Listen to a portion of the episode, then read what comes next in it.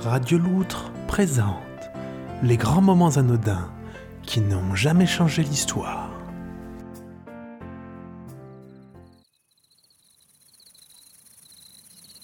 Juillet 1947, le 4.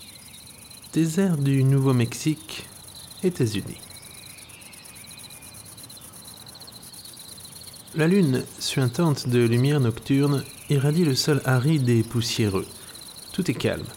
À peine quelques pick-up transpercent-ils les ténèbres, évitant autant que faire se peut de stopper les moteurs trop loin de la petite ville de Roswell, chef-lieu du comté de Shaves.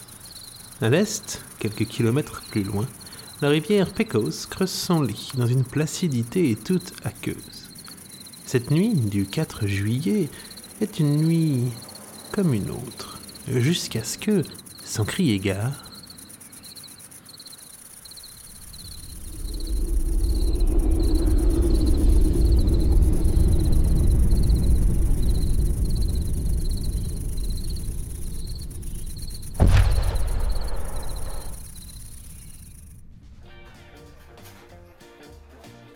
Au même moment, quelques kilomètres plus loin, dans le petit diner du Bray Steiner, tenu de main de maître par un descendant d'immigrés serbes du nom de Miroslav Paratwin, Wilberg Crosey laissait tomber sa fourchette par terre, fourchette encore chargée de son œuf au plat.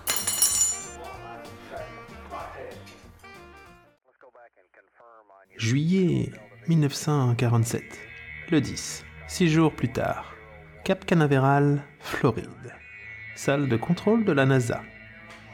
Piotr Walter Pick, ingénieur russe sous passeport américain, ancien du contre-espionnage, sous couverture birmane, déjeune sur le pouce, tout occupé qu'il est à suivre les dernières informations des essais des lanceurs de la NASA, quand tout à coup, sa fourchette ne lui glisse pas des mains.